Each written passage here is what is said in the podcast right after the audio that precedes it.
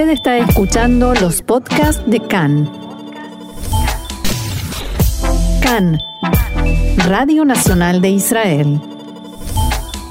Una alta fuente de la policía confirmó a Khan que existieron escuchas ilegales a alcaldes, pero enfatizó, que ello se realizó según orden judicial. La fuente agregó que todas las revisiones efectuadas en el seno de la policía revelaron que no se activaron programas de espionaje contra directores generales de ministerios. El jefe de policía, Kobi Shabtai, decidió acortar su estadía en Emiratos Árabes Unidos, donde se encuentra de visita oficial, y regresará esta noche a Israel. En una carta que envió a todos los agentes de la policía israelí, Shabtai indicó que dio instrucciones al jefe del Departamento de Investigaciones e Inteligencia para que verifique todos los casos que fueron denunciados públicamente en las últimas horas.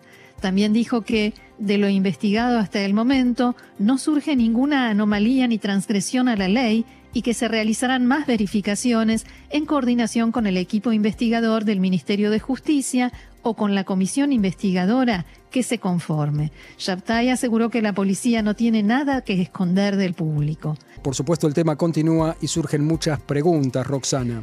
Así es, eh, porque especialmente porque según este nuevo capítulo de la investigación de Calcalist, el espionaje de teléfonos celulares para buscar información era sencillamente la norma de trabajo, no era la excepción, sino que era una cuestión sistemática para salir a pescar eh, o por lo menos por el momento no queda claro en qué medida se utilizaba esto, pero sí se sabe que era una cuestión sistemática y con qué objetos se hicieron, quién les dio luz verde, eso todavía no lo sabemos.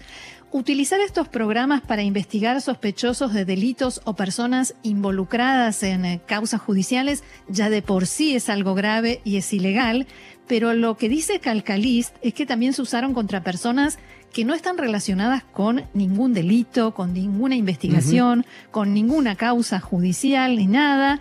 Calcalist incluso plantea que el espionaje se habría utilizado para ver si pescamos algo de información y decidir si hay que iniciar o no una investigación contra una determinada persona. Tremendo, me da la sensación de que están jugando con un chiche nuevo, ¿no? Con un juguete. Sí, Sería interesante saber cómo decidían quiénes son las personas sobre las cuales hay que salir a pescar información para ver si iniciarles o no una investigación formal. ¿Cómo se armaba esa lista? ¿Cómo llegaron a directores de ministerios o a cualquier otro ciudadano no sospechoso de un delito? ¿Y por qué precisamente ellos? Y hay algo más, si se recibe una orden judicial para una escucha telefónica es una cuestión, y eso es lo que dijeron al principio, lo que sigue diciendo la policía, y en algún momento habrá que ver hasta qué punto esas órdenes son efectivas, hasta qué punto los jueces no son, como se suele decir, sellos de goma, que ponen la firma a autorizaciones que no entienden muy bien hasta qué punto eh, vulneran la privacidad de un ciudadano. Pero no estamos hablando de eso, sino de algo mucho más grave. Y se plantean más preguntas. Por ejemplo, alguien muy arriba daba la orden de que eso se hiciera o lo permitía. Nadie sabía qué hacían y cómo trabajaban y violaban la ley en forma sistemática los agentes de la unidad de cyber de la policía. Todos los altos cargos de la policía que salieron en un primer momento a decir que la policía no se comporta como los delincuentes, que no hace uso de estas herramientas ilegales o que si lo hace, lo hace con autorización judicial. Mintieron para tratar de ver si la cosa quedaba ahí y el tema se desvanecía o realmente no tienen idea de lo que sucede en su propia casa, en el lugar que tienen a su cargo, en la institución de la que son responsables. Roxana, el ministro de Seguridad Interior, Omer Barlev, se apuró a decir que nombraba una comisión eh, gubernamental y a mí me da la sensación de que como que se está cubriendo de antemano rápido eh, por la rapidez de su reacción. ¿Qué pasa con esto de la responsabilidad ministerial realmente? Bueno, eh, hay muchos ya que están planteando, y como decíamos también algunos políticos, pero mucha gente está planteando quién era ministro de Seguridad Pública, quién era ministro de Justicia en ese momento. No es casual que, como vos decís, eh, Omar Barlev y todos los ministros de este gobierno están diciendo esto no pasó bajo... En nuestro turno Exactamente. Hay que averiguar también la responsabilidad de la Fiscalía y del asesor letrado del gobierno anterior, pero sobre todo la responsabilidad ministerial. ¿Y la parlamentaria? Hay responsabilidad parlamentaria. Todos los miembros de la Knesset, sin distinción de coalición y oposición, de ahora y de antes, tienen responsabilidad por dos cuestiones. Primero, porque el Parlamento es el organismo de control y fiscalización del gobierno, del Poder Ejecutivo. Pero además y especialmente porque la ley de escuchas telefónicas vigente en Israel es de la época de la Simón, de la ficha de teléfono público, hmm. esa que tenía un agujerito en el medio.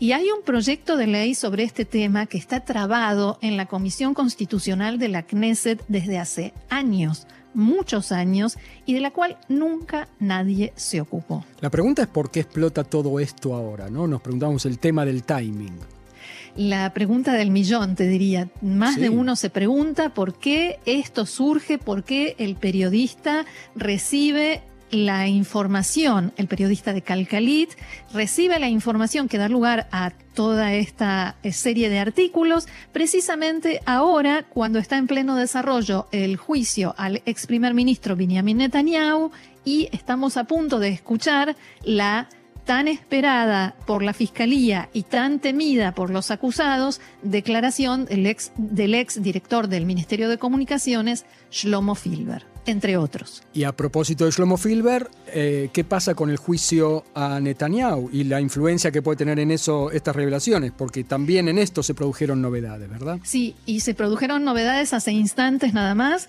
Los jueces del Tribunal de Distrito de Jerusalén le habían dado tiempo a la Fiscalía hasta hoy a las 2 de la tarde para dar respuestas sobre el uso de Pegasus en el marco de la investigación de estas causas.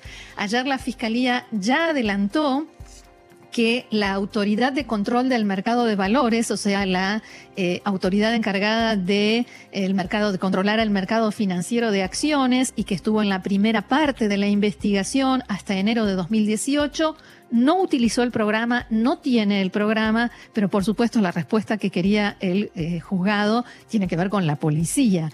Hoy a las 2 de la tarde se cumplió el plazo, la Fiscalía no presentó esas respuestas y pidió postergar el plazo hasta el domingo y también pidió postergar la audiencia de mañana hasta el domingo eh, por la misma causa. La audiencia que iban a llevar a cabo hoy también fue suspendida, a pesar de que el tribunal ayer a la mañana había dicho que todo continuaría con normalidad. Eh, pero después, con el correr de las horas y la insistencia de los abogados defensores en todos estos argumentos, el tribunal finalmente cambió de opinión y eh, suspendió, canceló la audiencia de hoy. Entonces, ¿qué va a pasar mañana? Dependerá de la respuesta que los jueces le den a la fiscalía que acaba de decirles, señores, eh, señores jueces, no podemos todavía darles la información completa de cómo se obtuvieron los datos, la información relevante a esta causa y si tienen influencia o no en estas pruebas. Lo que sí hay que tener presente es, y con esto cierro, es que el tema es mucho más amplio y más profundo que el juicio a Benjamin Netanyahu. El juicio, por supuesto, es el más mediático, el más vistoso. Y lo que todos están preguntando todo el tiempo. Claro, y además si mirás eh, los medios de comunicación internacionales, la noticia está en todos los medios, pero con foco en el juicio a Benjamin Netanyahu. Pero si todo esto se confirma o parte de esto, estaríamos hablando de la comisión sistemática de delitos por parte de quienes son los responsables de aplicar la ley y de luchar contra la delincuencia de una institución del Estado supuestamente corrompida de un organismo de control y de legisladores que no habrían hecho su trabajo y no de Benjamin Netanyahu.